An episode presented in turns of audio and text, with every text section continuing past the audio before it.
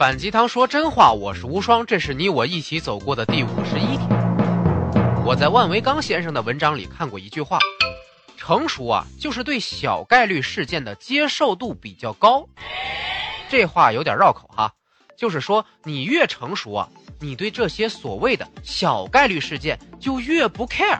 嗯，比如你碰见个 gay 或者 les，赶紧拉住你的小伙伴说：“哇塞，他是同哎。”你的小伙伴闪着不灵不灵的大眼睛，不解的看着你说：“那又怎样？”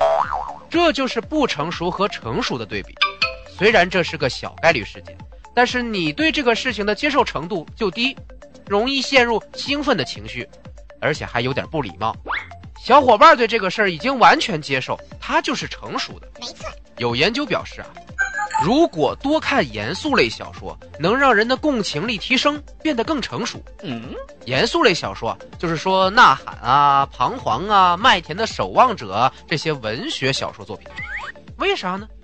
因为这些小说里边的人物经历和真实生活太过于相似，但是又有很多不按常理出牌的点，就是小概率事件很多。你在读这些书的时候，很容易就能够跟着书中的人物走过好几辈子的生活历程，看见许许多多奇怪的事儿，你就更能从别人的角度设身处地的去思考，共情力就提升了，心智就变成熟了。有道理。我们教训人成熟一点，英文就可以说，be a man，OK？成熟就是让人做个大人，因为大人经历的多。对这些小概率事件看的也多，就变得很自然的可以接受了。成熟听起来特别好，波澜不惊，举重若轻啊。可是事实真的如此吗？不，因为成熟是最容易让人停止成长的心理状态。因为对小概率事件的接受程度高，所以什么都成了理所当然，对所有变化视而不见。这个就不是我们应该颂扬的了。对于一个全面成熟的人而言，不论是别人的观感还是自己的状态，其实都不好。太过于成熟，别人看到第一眼就会觉得“无趣”两个大字写满了整张脸。当你和其他人对同一件事的接受程度不同的时候，很容易产生认知分歧。别人特兴奋地跟你说一件事，就像我开头举的那个例子，你的确成熟了。可是你的小伙伴可能就不会再和你共享什么乐趣了。不过这点啊，其实可以通过表达方式来应对，倒不是什么绝症。最要命的其实是对自己的状态有很大的影响。我们这个节目一直在强调一个词：成长。而成长最大的动力就源于一个东西，叫做好奇心。好奇心之所以存在，就是因为你对这个新鲜的。没见过的小概率事件感兴趣呀？研究表明，零到十二岁的孩童期是人类成长最快的时间段，就是因为那个时候人类的好奇心最强啊！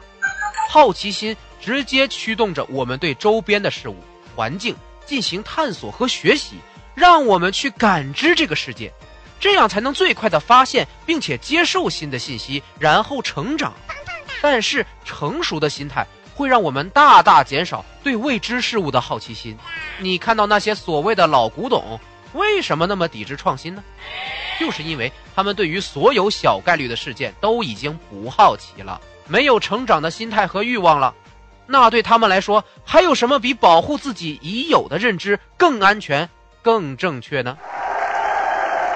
我的理解是把心分成两部分，一块叫心智，一块叫心态。